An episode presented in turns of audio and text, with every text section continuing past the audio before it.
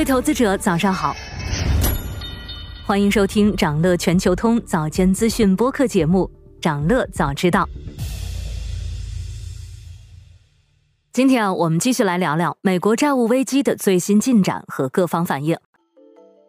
本周，美国总统拜登和众议院议长麦卡锡再次举行了债务上限谈判。会后，拜登说，他跟麦卡锡的会谈富有成果，大家都认为不能出现违约。麦卡锡说，他看到了达成债务上限协议框架的可能性，但是拒绝提高法律规定的三十一点四万亿美元的举债上限，除非白宫和民主党同意大幅削减开支。事实上啊，双方现在都面临来自各自党内强硬派的压力。一些极右翼的众议院自由核心小组成员在敦促麦卡锡停止谈判，要求他不要向白宫做出更多让步。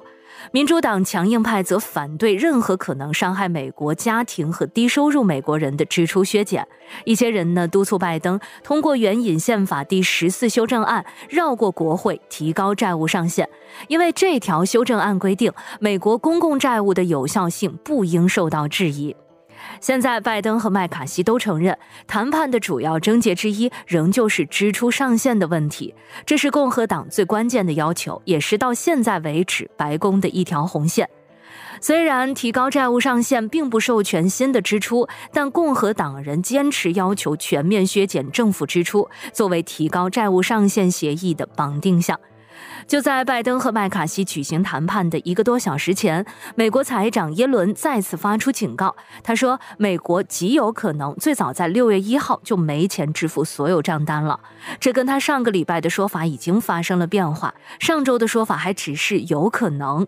这意味着白宫谈判代表和国会共和党人只剩下十天的时间来达成协议。而且，即使拜登和麦卡锡达成协议，国会也需要几天时间才能通过立法。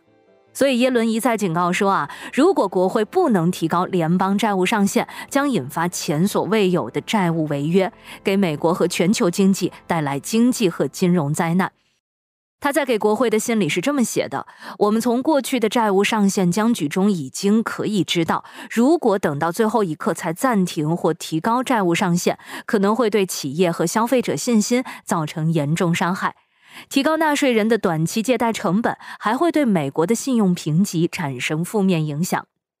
从市场反应来看呢，华尔街已经进入了备战状态。一些债券交易平台说，他们正在跟客户、行业团体和其他市场参与者讨论应急计划。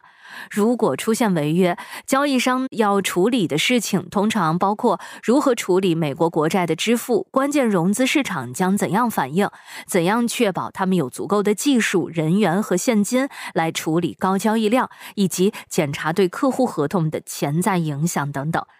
而美国证券业和金融市场协会已经制定了一份策略手册，详细说明了美国国债市场的利益相关者，包括纽约联邦储备银行、固定收益清算公司、清算银行和国债交易商。这些机构在可能错过国债支付的时候，应该怎样进行沟通？不过，更有可能出现的情况是，美国财政部在债券到期前宣布展期，每次展期一天，用这个方法来争取时间偿还债券持有人。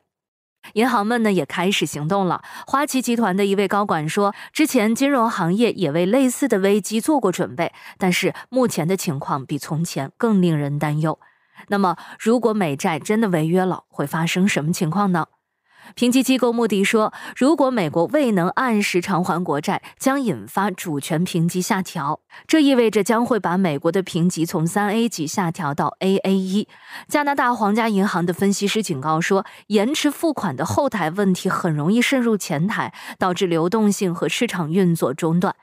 最后的最后，为避免更大的混乱，肩负维护金融稳定使命的美联储可能会出手，比如由美联储购买违约国债，或将这些违约国债换成资产负债表上的非违约证券。一些业内人士认为，除了向金融市场注入短期流动性外，美联储还可能放弃目前减少美国国债持有量的量化紧缩计划。想了解更多新鲜资讯，与牛人探讨投资干货，现在就点击节目 show notes 中的链接，进入掌乐全球通 app。以上就是今天掌乐全球通掌乐早知道的全部内容，期待为您带来醒目的一天。我们将持续关注明星公司和全球宏观重要事件，也期待你的订阅。我们明早再见。